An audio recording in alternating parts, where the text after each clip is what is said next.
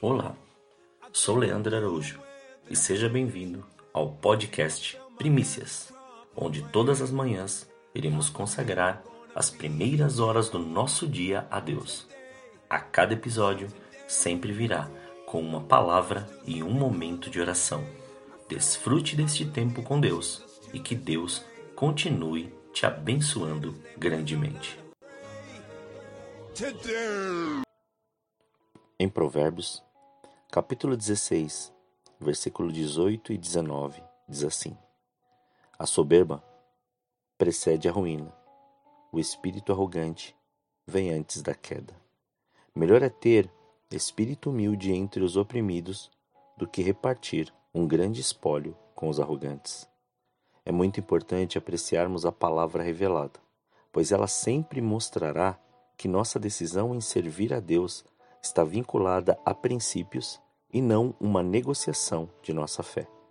O que Deus quer em troca é obediência, mas muitos ainda acreditam que podem comprar a Deus ou negociar valores espirituais como negocia um produto que precisa para casa. Deus nos traz à existência algo muito importante e, através disso, mostra quem somos e como devemos proceder diante das situações propostas em nosso dia a dia. Quantos de nós não nos deparamos com atitudes que demonstraram nossa razão diante de fatos?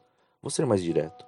Quantas vezes Deus nos mostrou o que tínhamos que fazer e nosso orgulho falou mais alto que nossa reverência à palavra e à voz do Espírito Santo, a ponto de fazermos o que achamos melhor e não o que o Senhor tinha nos ordenado. Isso mesmo, Quantas vezes agimos em cima de nossas convicções e não perguntamos se essa é a vontade de Deus? Quantas vezes tomamos decisões e nem sequer ouvimos a voz do Senhor? Quantas vezes decidimos fazer algo e colhemos as consequências de nossa atitude e só depois pensamos ou dizemos que é provação de Deus?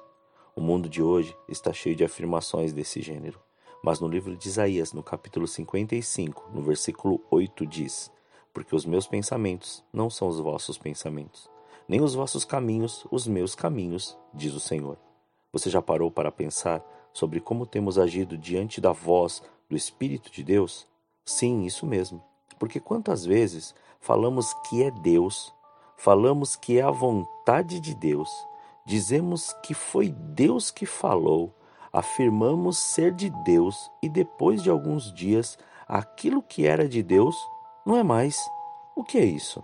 Isso se chama atitude soberba, orgulho do homem, que para se dizer tão espiritual chega ao ponto de não ouvir mais nitidamente a voz de Deus. Começa a fazer e pensar tanta coisa que sai fora do caminho, sai fora da vontade de Deus, sai fora dos princípios de Deus e ainda afirma que essa é a vontade de Deus. E isso, em Tiago, capítulo 4, versículos 6 e 7 e 10, nos ensinou dizendo: Todavia, ele nos outorga graça ainda maior. Por isso, declara a Escritura: Deus se opõe aos arrogantes, mas concede graça aos humildes. Portanto, sujeitai-vos a Deus, resisti ao diabo, e ele fugirá de vós. Humilhai-vos na presença do Senhor, e ele vos exaltará. Nossa guerra continua sendo espiritual, mas precisamos deixar de lado todo orgulho, pois nada é através da nossa concepção humana, mas sim através daquilo que Cristo revelou em nós e do modo que o Espírito Santo tem nos ensinado. Entenda bem orgulho. Como? Aquilo que achamos ser verdadeiro, mas que já se tornou uma prisão, religiosidade. Se não for desse jeito, ou se não for do nosso jeito, não serve. Deus nos revela o seu amor e precisamos a cada dia morrer para nossos prazeres e nossas vontades e nascer de novo para Ele nos mostrar e direcionar tudo que tem preparado para nós. Você é a menina dos olhos dele, é o mais precioso, aquele que ele chamou pelo nome e disse: Tu és meu. Não aceite nada daquilo que te oferto, mas receba tudo que Deus tem preparado para você hoje. Oremos. Senhor, nós te louvamos e te agradecemos. Graças nós te damos por esse dia. consagramos este dia em Suas mãos, consagramos as nossas vidas em Suas mãos, consagramos as, no as, nossa, as, no as nossas famílias, consagramos tudo aquilo que temos e aquilo que possuímos. Consagramos, Pai, e também apresentamos diante de Ti todos os nossos pensamentos, todas as nossas ações, todas as nossas atitudes. Livra-nos, Pai, desse orgulho que muitas vezes nos afasta da Sua presença. Livra-nos, Pai, de toda e qualquer soberba, arrogância ou algo que esteja travando a nossa intimidade contigo. Faça com que o seu querer seja manifesto, mas ensina-nos, cura-nos, trata-nos, que nenhum orgulho seja maior que a Sua presença em nossas vidas.